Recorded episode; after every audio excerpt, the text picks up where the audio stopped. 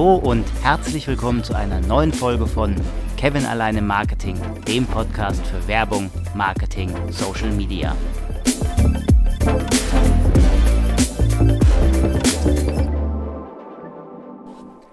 Wie du in der letzten Woche vielleicht gemerkt hast, ist mein Podcast leider ausgefallen.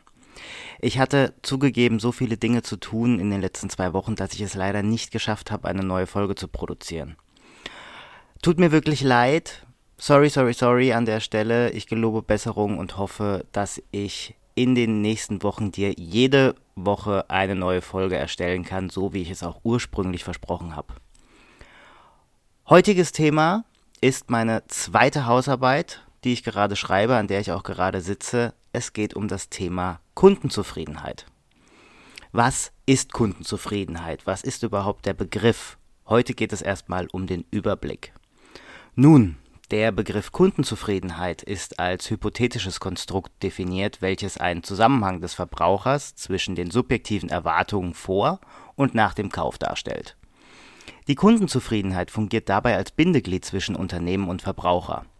Allgemein sagt sie aus, wie zufrieden oder unzufrieden ein Kunde mit seinem gekauften Produkt bzw. der Dienstleistung ist. Anders kann man auch sagen, das durch die Kundenzufriedenheit abgeleitet werden kann, wie zufrieden ein Kunde mit dem hinter dem Produkt oder der Dienstleistung liegenden Unternehmen ist.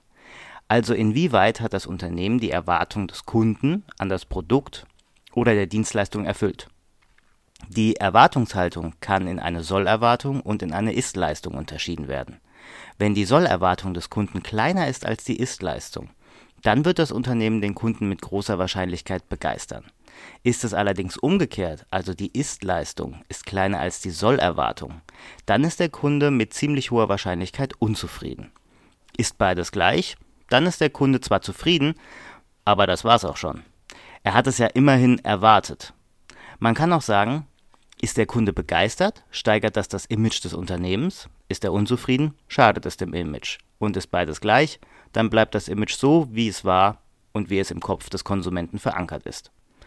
Schwierig ist allerdings, dass wenn die Erwartung des Kunden von vornherein sowieso schon sehr hoch war und das Unternehmen es gerade so geschafft hat, die Erwartung zu erfüllen, entsteht auch kein Imagegewinn.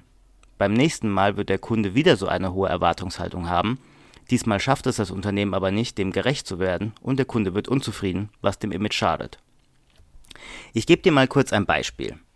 Gestern war ich unterwegs und wollte ein Buch kaufen. Ich bin also in einen deutschlandweit bekannten Buchladen gefahren, weil ich im Internet zuvor gesehen hatte, dass es noch vor Ort vorrätig ist.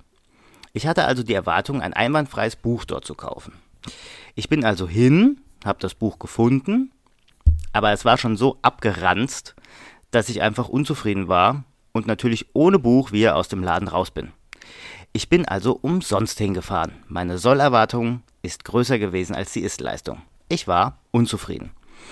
Ich habe nur das Buch im Internet bestellt und siehe da, es kommt nicht wie angekündigt am Dienstag, sondern es kommt schon am Montag. Sollerwartung kleiner als die Istleistung. Ich bin erstmal begeistert. Mal gucken, wie es aussieht, wenn das Buch dann ankommt. Du siehst, Kundenzufriedenheit ist nicht einfach. Es ist sehr subjektiv. Jeder Kunde ist anders. Die Schwierigkeit besteht darin, so viele Kunden wie möglich zu begeistern und dabei die Erwartungshaltung nicht stetig nach oben zu schrauben, um nicht irgendwann im Image-Schaden zu versinken. Es gibt zur Kundenzufriedenheit auch zum einen das Kano-Modell, was ich dir in der nächsten Folge vorstelle, als auch verschiedene Methoden zur Messung der Kundenzufriedenheit, wie beispielsweise die GAP-Methode oder SurfQual-Methode, die Customer Satisfaction Score-Methode, den Net Promoter Score, die Critical Incidence Technik und so weiter. Diese stelle ich dir dann in den nächsten Folgen vor. Das war's auch schon mit meinem kurzen Überblick über das Thema Kundenzufriedenheit. In der nächsten Woche geht es dann, wie eben bereits erwähnt, in die einzelnen Modelle und Methoden.